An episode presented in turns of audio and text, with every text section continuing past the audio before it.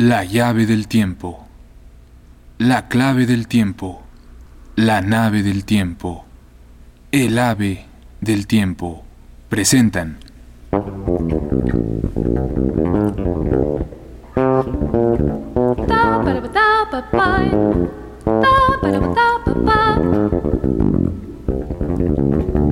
Dentro de la serie, París se quedó sin Julio.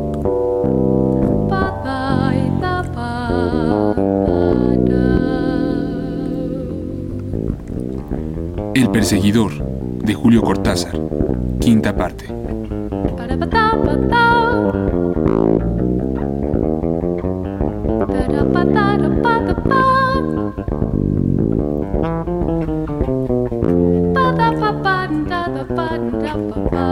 Nos hemos instalado en la sala de audiciones para escuchar Amorous y Streptomycin.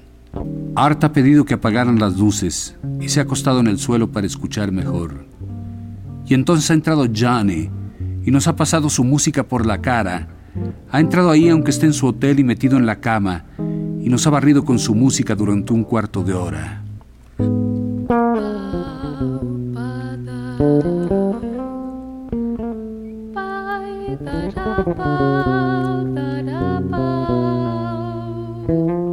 Comprendo que le enfurezca la idea de que vayan a publicar Amorous, porque cualquiera se da cuenta de las fallas, del soplido perfectamente perceptible que acompaña algunos finales de frase, y sobre todo la salvaje caída final, esa nota sorda y breve que me ha parecido un corazón que se rompe, un cuchillo entrando en un pan, y él hablaba del pan hace unos días.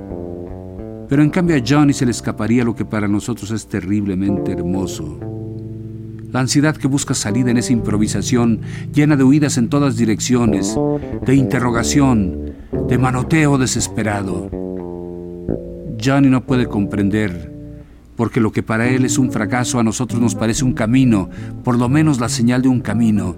No puede comprender que Amorous va a quedar como uno de los momentos más grandes del jazz.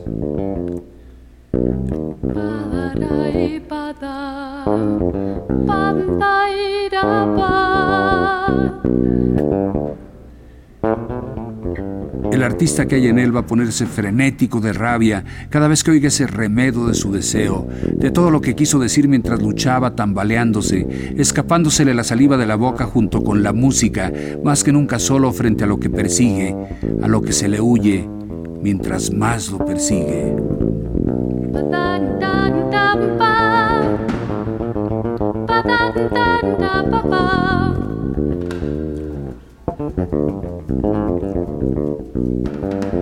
Es curioso. Ha sido necesario escuchar esto, aunque ya todo convergía a esto, a Amorous, para que yo me diera cuenta de que Johnny no es una víctima. No es un perseguido como lo cree todo el mundo. Como yo mismo lo he dado a entender en mi biografía, por cierto que la edición en inglés acaba de aparecer y se vende como la Coca-Cola. Ahora sé que no es así, que Johnny persigue en vez de ser perseguido, que todo lo que le está ocurriendo en la vida son azares del cazador y no del animal acosado.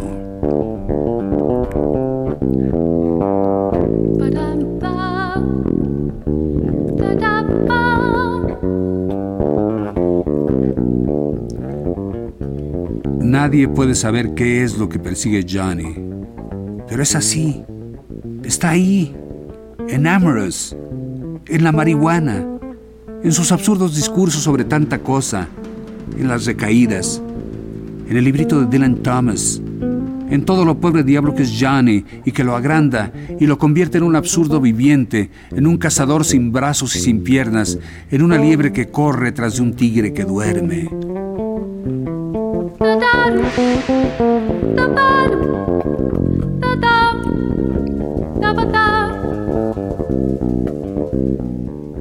Y me veo precisado a decir que en el fondo Amorous me ha dado ganas de vomitar, como si eso pudiera librarme de él, de todo lo que en él corre contra mí, contra todos, esa masa negra informe, sin manos y sin pies, ese chimpancé enloquecido que me pasa los dedos por la cara y me sonríe.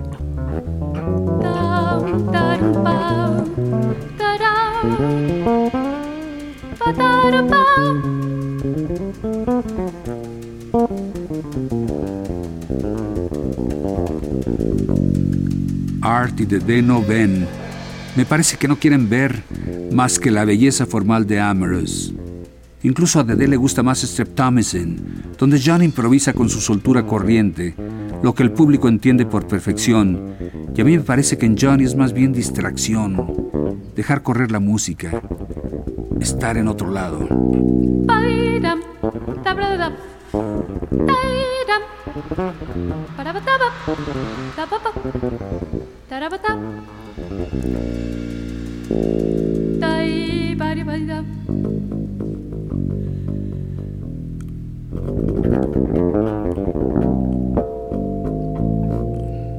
Ya en la calle le he preguntado a Dede cuáles son sus planes.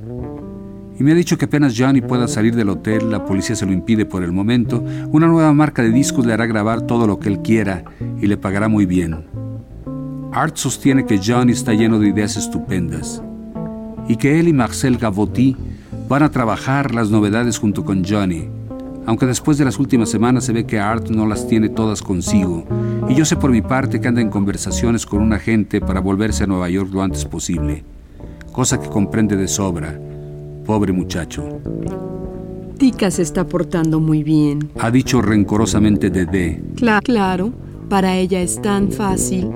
Siempre llega a último momento y no tiene más que abrir el bolso y arreglarlo todo. Yo, en cambio... Art y yo nos hemos mirado.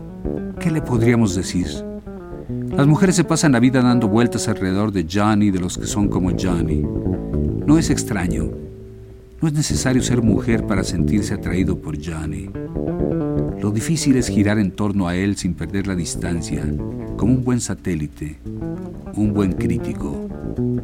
Art no estaba entonces en Baltimore, pero me acuerdo de los tiempos en que conocí a Johnny, cuando vivía con Lan y los niños. Daba lástima ver a Lan. Pero después de tratar un tiempo a Johnny, de aceptar poco a poco el imperio de su música, de sus terrores diurnos, de sus explicaciones inconcebibles sobre cosas que jamás habían ocurrido, de sus repentinos accesos de ternura. Entonces uno comprendía por qué Lan tenía esa cara y cómo era imposible que tuviese otra cara y viviera a la vez con Johnny. Tika es otra cosa. Se le escapa por la vía de la promiscuidad, de la gran vida, y además tiene al dólar sujeto por la cola, y eso es más eficaz que una ametralladora, por lo menos es lo que dice Art Bukaya cuando anda resentido con Tika o le duele la cabeza. Venga lo antes posible. Me ha pedido Dede. A él le gusta hablar con usted. Me hubiera gustado sermonearla por lo del incendio, por la causa del incendio, de la que es seguramente cómplice. Pero sería tan inútil como decirle al mismo Johnny que tiene que convertirse en un ciudadano útil. Por el momento todo va bien y es curioso, es inquietante, que apenas las cosas andan bien por el lado de Johnny, yo me siento inmensamente contento. No soy tan inocente como para creer en una simple reacción amistosa. Es más bien como un aplazamiento, un respiro. No necesito buscarle explicaciones cuando lo siento tan claramente como puedo sentir la nariz pegada a la cara. Me da rabia ser el único que siente esto, que lo padece todo el tiempo. Me da rabia que Art Bukaya, Tika o Dede no se den cuenta de que cada vez que Johnny sufre, va a la cárcel, quiere matarse, incendia un colchón o corre desnudo por los pasillos de un hotel, está pagando algo por ellos, está muriéndose por ellos.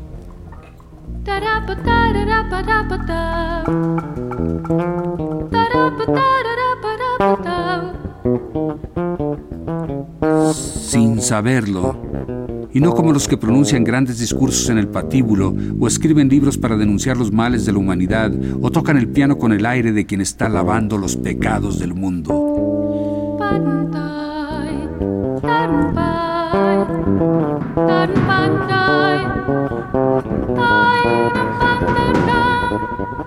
Sin saberlo, pobre saxofonista, con todo lo que esta palabra tiene de ridículo, de poca cosa, de uno más entre tantos pobres saxofonistas.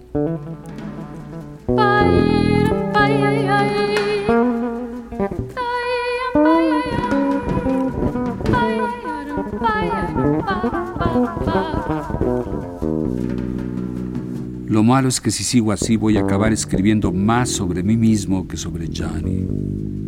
Empiezo a parecerme a un evangelista y no me hace ninguna gracia. Mientras volvía a casa he pensado con el cinismo necesario para recobrar la confianza que en mi libro sobre Johnny solo menciono de paso, discretamente, el lado patológico de su persona. No me ha parecido necesario explicarle a la gente que Johnny cree pasearse por campos llenos de urnas, o que las pinturas se mueven cuando él las mira, fantasmas de la marihuana al fin y al cabo que se acaban con la cura de desintoxicación.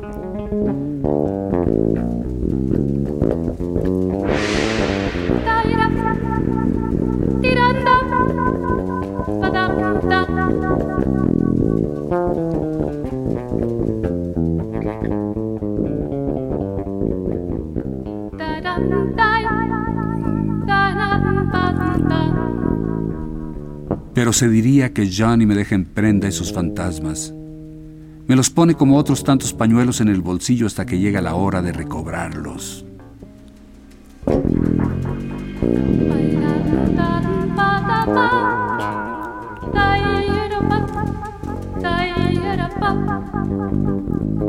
Y creo que soy el único que los aguanta, los convive y los teme.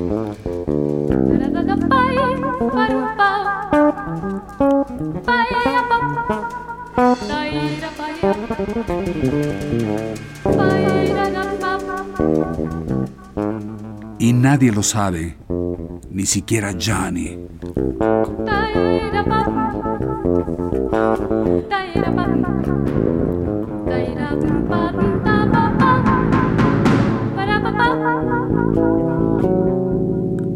Uno no puede confesarle cosas así a Johnny, como las confesaría a un hombre realmente grande, al maestro ante quien nos humillamos a cambio de un consejo. ¿Qué mundo es este que me toca cargar como un fardo?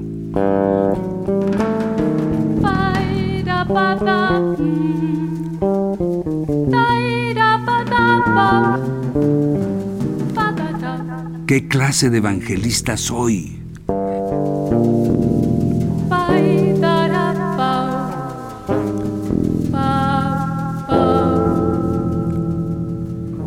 En Johnny no hay la menor grandeza.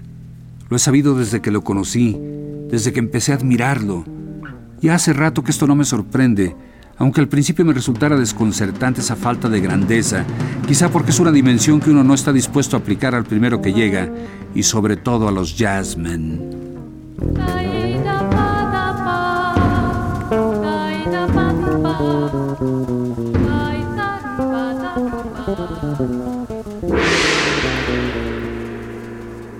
No sé por qué, no sé por qué creí en un momento que en Johnny había una grandeza que él desmiente de día en día, o que nosotros desmentimos y en realidad no es lo mismo, porque seamos honrados.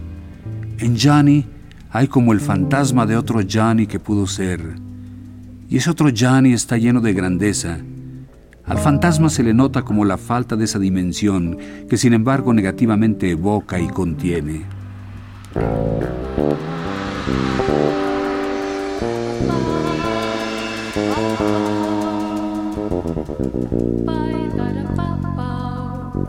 Esto lo digo porque las tentativas que ha hecho Johnny para cambiar de vida, desde su aborto de suicidio hasta la marihuana, son las que cabía esperar de alguien tan sin grandeza como él. Creo que lo admiro todavía más por eso, porque es realmente el chimpancé que quiere aprender a leer. Un pobre tipo que se da con la cara contra las paredes y no se convence y vuelve a empezar.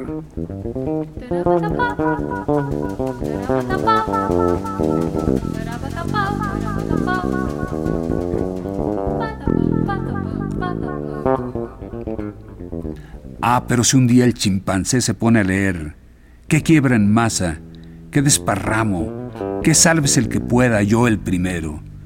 Es terrible que un hombre sin grandeza alguna se tire de esa manera contra la pared, nos denuncia a todos con el choque de sus huesos, nos hace trizas con la primera frase de su música. Los mártires, los héroes de acuerdo, uno está seguro con ellos, pero Johnny...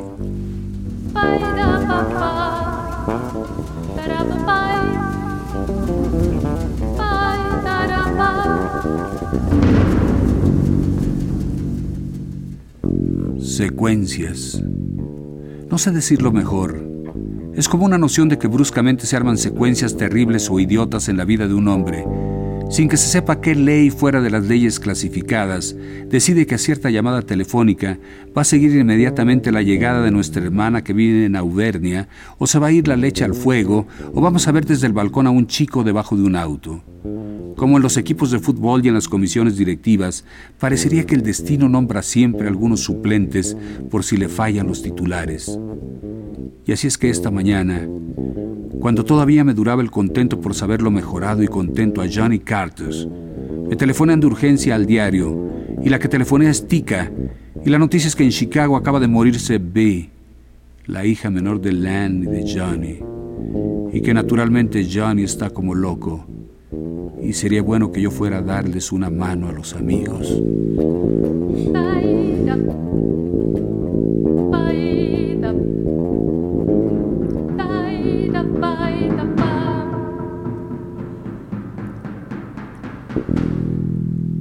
He vuelto a subir una escalera de hotel y van ya tantas en mi amistad con Johnny para encontrarme con Tika tomando té, con Dede mojando una toalla, con Art, Delaunay y Pepe Ramírez que hablan en voz baja de las últimas noticias de Lester Young, con Johnny muy quieto en la cama, una toalla en la frente y un aire perfectamente tranquilo y casi desdeñoso. Inmediatamente me he puesto en el bolsillo la cara de circunstancias, limitándome a apretarle fuerte la mano a Johnny, encender un cigarrillo y esperar. Bruno, me duele aquí, ha dicho Johnny al cabo de un rato tocándose el sitio convencional del corazón. Bruno, ella era como una piedrecita blanca en mi mano. Y yo no soy nada más que un pobre caballo amarillo. Y nadie, Nadie limpiará las lágrimas de mis ojos.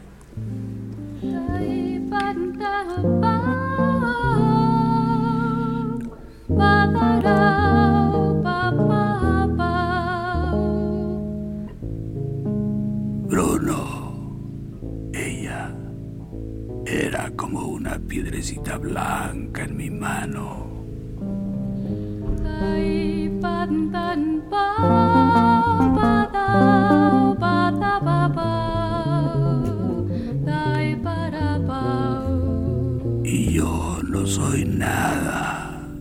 Más que un pobre caballo amarillo. Y nadie, nadie limpiará las lágrimas de mis ojos.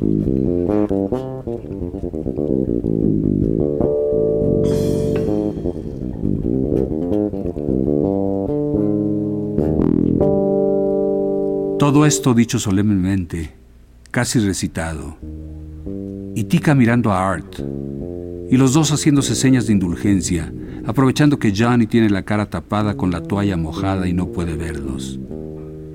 Personalmente me repugnan las frases baratas, pero todo esto que ha dicho Johnny, aparte de que me parece haberlo leído en algún sitio, me ha sonado como una máscara que se pusiera a hablar así de hueco, así de inútil. Dede ha venido con otra toalla y le ha cambiado el apósito, y en el intervalo he podido vislumbrar el rostro de Johnny, y lo he visto de un gris ceniciento, con la boca torcida y los ojos apretados hasta arrugarse. Y como siempre con Johnny, las cosas han ocurrido de otra manera que la que uno esperaba. Y Pepe Ramírez, que no lo conoce gran cosa, está todavía bajo los efectos de la sorpresa y yo creo que del escándalo, porque al cabo de un rato Johnny se ha sentado en la cama y se ha puesto a insultar lentamente, mascando cada palabra, y soltándola después como un trompo se ha puesto a insultar a los responsables de la grabación de Amorous, sin mirar a nadie, pero clavándonos a todos como bichos en un cartón, nada más que con la increíble obscenidad de sus palabras. Y así ha estado dos minutos insultando a todos los de Amorous, empezando por Artie Delone, pasando por mí, aunque yo, y acabando en Dede, en Cristo omnipotente y en la puta que los parió a todos sin la menor excepción. Y eso ha sido en el fondo, eso y lo de la piedrecita blanca, la oración fúnebre de B. Muerte en Chicago de neumonía.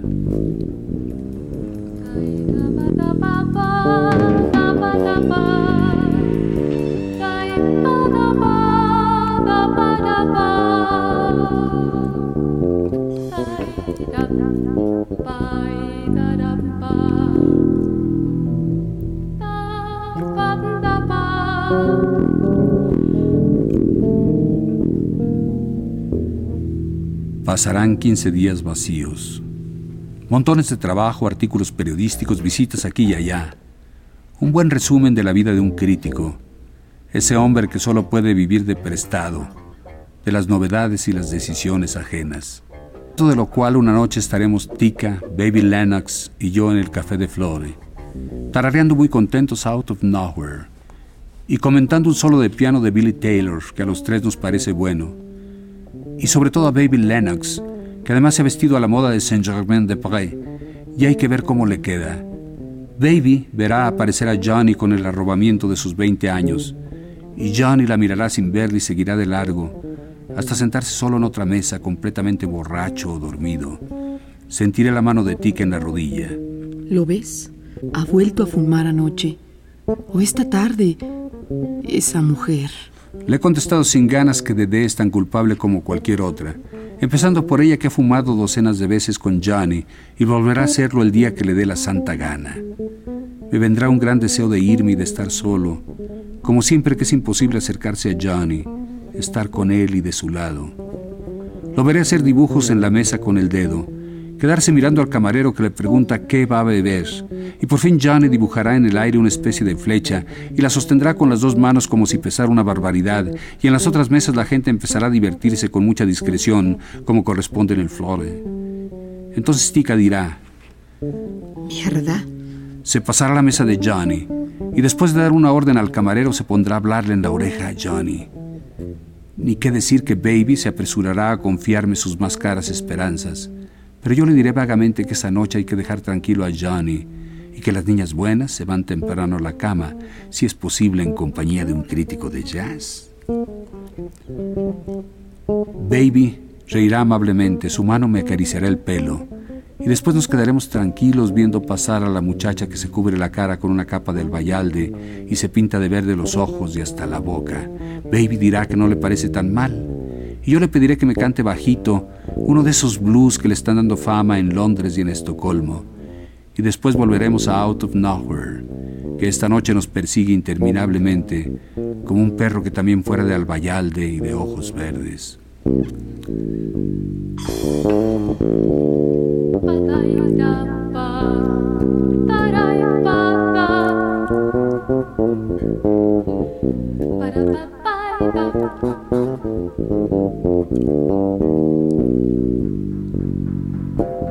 Pasarán por ahí dos de los chicos del nuevo quinteto de Johnny. Y aprovecharé para preguntarles cómo han dado la cosa esa noche.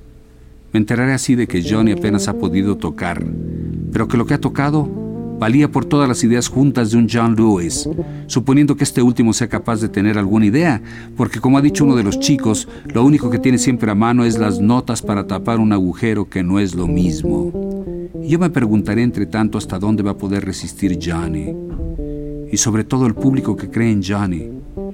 Los chicos no aceptarán una cerveza. Baby y yo nos quedaremos nuevamente solos y acabaré por ceder a sus preguntas y explicarle a Baby que realmente merece un apoyo, por qué Johnny está enfermo y acabado, por qué los chicos del quinteto están cada día más hartos, por qué la cosa va a estallar en una de esas como ya ha estallado en San Francisco, en Baltimore y en Nueva York media docena de veces.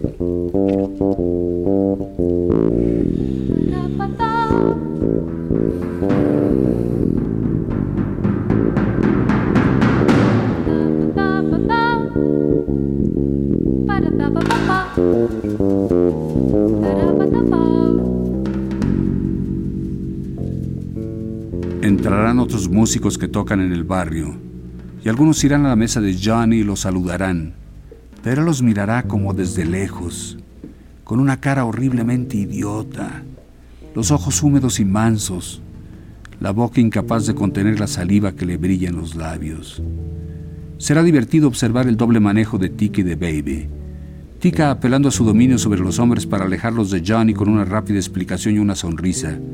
Baby soplándome en la oreja su admiración por Johnny y lo bueno que sería llevarlo a un sanatorio para que lo desintoxicaran. Y todo ello simplemente porque está en celo y quisiera acostarse con Johnny esta misma noche, cosa por lo demás imposible según puede verse y que me alegra bastante. Como me ocurre desde que la conozco, pensaré en lo bueno que sería poder acariciar los mudos de Baby. Y estaré a un paso de proponerle que nos vayamos a tomar un trago a otro lugar más tranquilo ella no querrá y en el fondo yo tampoco, porque esa otra mesa nos tendrá atados e infelices, hasta que de repente, sin nada que anuncie lo que va a suceder, veremos levantarse lentamente a Johnny, mirarnos y reconocernos, venir hacia nosotros, digamos hacia mí porque Baby no cuenta, y al llegar a la mesa se doblará un poco con toda naturalidad, como quien va a tomar una papa frita del plato, y lo veremos arrodillarse frente a mí, con toda naturalidad se pondrá de rodillas y me mirará en los ojos, y yo veré que está llorando y sabré sin palabras que Johnny está llorando por la pequeña Bee.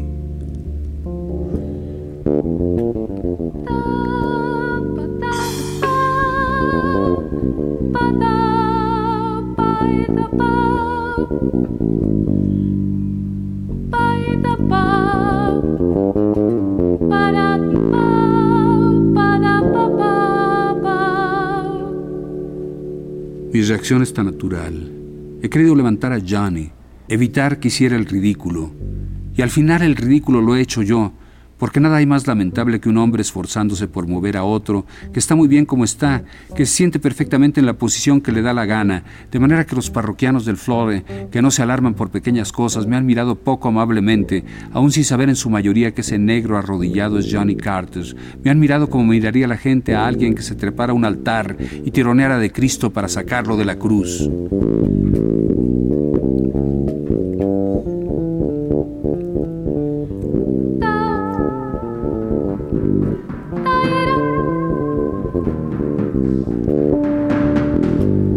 Primero en reprochármelo ha sido Johnny, nada más que llorando silenciosamente ha alzado los ojos y me ha mirado. Y entre eso y la censura evidente de los parroquianos no me ha quedado más remedio que volver a sentarme frente a Johnny, sintiéndome peor que él, queriendo estar en cualquier parte menos en esa silla, y frente a Johnny, de rodillas.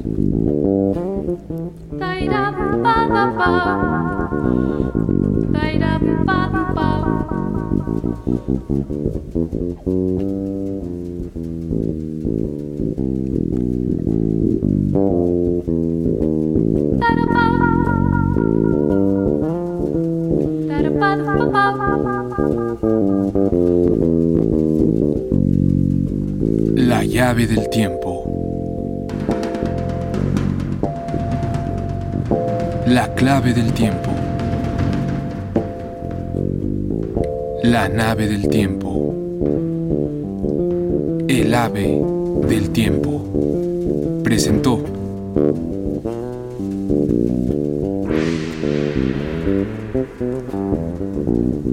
El perseguidor de Julio Cortázar. Quinta parte.